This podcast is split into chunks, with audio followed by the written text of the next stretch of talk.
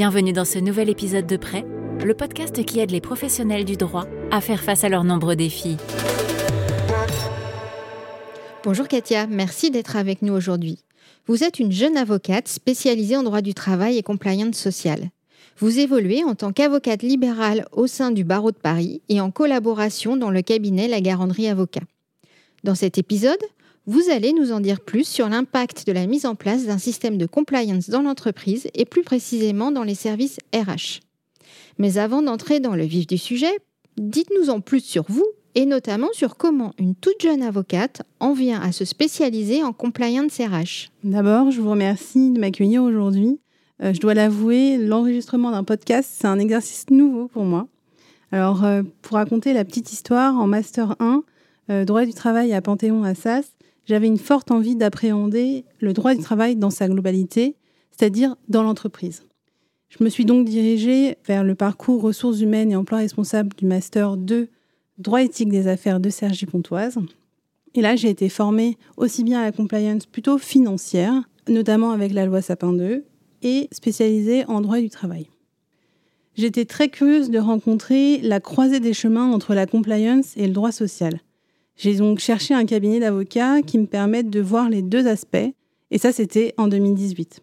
Et à l'époque, si je puis dire, il n'y en avait pas beaucoup. Je les ai donc contactés, et quand j'exposais mon ambition de pouvoir pratiquer les deux, on m'a souvent répondu, y compris dans des grands cabinets d'avocats parisiens, que la compliance c'était bullshit, ou encore qu'il n'y avait pas de business là-dedans. J'ai finalement intégré le cabinet La Garanderie, qui répondait déjà à mes valeurs et mes attentes professionnelles. Aujourd'hui, on entend beaucoup parler de la compliance sociale. Et dans les entreprises se développe à vitesse grand V le poste de compliance HR et dans les cabinets d'avocats, la compliance plutôt sociale.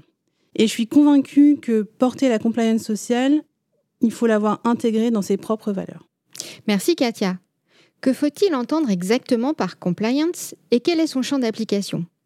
Comment est-elle également mise en œuvre? Alors la compliance, c'est une méthode pour prévenir durablement le risque et qui, pour ce faire, mobilise différents outils, comme par exemple la cartographie des risques ou encore des dispositifs de contrôle.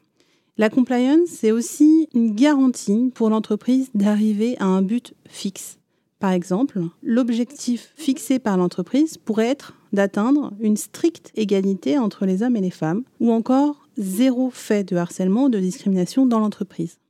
Pour atteindre le but fixé, l'entreprise va mettre en place un programme de compliance et ainsi, par exemple, mettre en place un code de conduite ou une charte interne, un dispositif d'alerte ou encore une formation particulière pour atteindre le but fixé.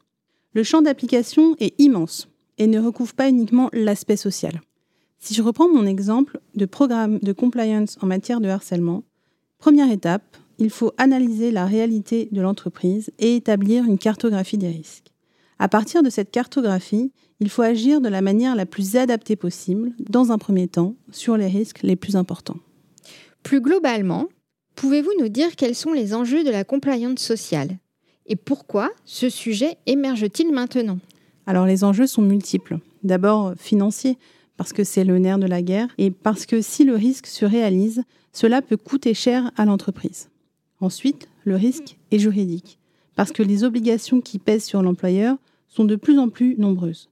Par exemple, je citerai simplement l'obligation de sécurité de l'employeur, qui est une obligation de moyens renforcés. Et l'employeur doit mettre en place toutes les mesures nécessaires. Entre également dans le risque juridique tous les aspects liés aux accidents du travail, maladies professionnelles et fautes inexcusables. Enfin, il y a le risque réputationnel. Ce qui est aujourd'hui de plus en plus important pour les jeunes, c'est de partager les valeurs de l'entreprise dans laquelle ils vont travailler. À l'externe, regardez simplement la débâcle qui touche la Fédération française de football avec les accusations de harcèlement sexuel. Je n'ai aucun détail, mais je suis persuadée qu'ils ont aujourd'hui tout intérêt à se pencher sur leur gouvernance et leur plan de compliance interne. Élément de la compliance, la réglementation des lanceurs d'alerte a été récemment modifiée. Quels sont les principaux changements à prendre en compte?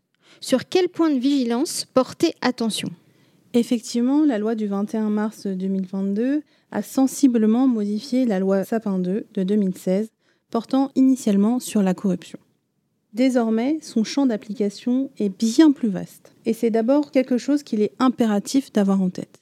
Je ne peux pas aujourd'hui tout exposer. Simplement, je voudrais relever quelques points d'attention. D'abord, sur les dispositions relatives au harcèlement moral et sexuel ont été modifiées par cette loi du 21 mars 2022. Il est désormais clair qu'une personne signalant des faits de harcèlement doit être considérée comme un lanceur d'alerte. La protection du lanceur d'alerte a également été élargie. D'abord, il y a une interdiction de représailles sur les horaires de travail et l'évolution de la performance, ce qui est nouveau. En pratique, ce nouvel ajout peut poser de nombreuses difficultés, surtout en contentieux. Il y a beaucoup de choses à évoquer, mais je voudrais juste attirer votre attention sur l'entrée en vigueur dans le Code du travail de la notion de coercition, intimidation ou encore d'ostracisme. Entre également dans le Code du travail l'interdiction de porter préjudice, y compris les atteintes à la réputation de la personne, en particulier sur un service de communication au public en ligne ce qui vise expressément les réseaux sociaux. Entre également dans le Code du travail l'interdiction de mettre une personne sur liste noire sur la base d'un accord formel ou informel. Toutes ces notions sont nouvelles pour nous travaillistes. Merci beaucoup Katia pour cet échange riche en informations qui sera, j'espère, largement entendu. Merci à vous, c'était vraiment avec plaisir. Les podcasts prêts vous sont offerts par l'ami Liaison. Découvrez dès à présent les solutions de la gamme Liaison sociale sur le site liaison-sociale.fr.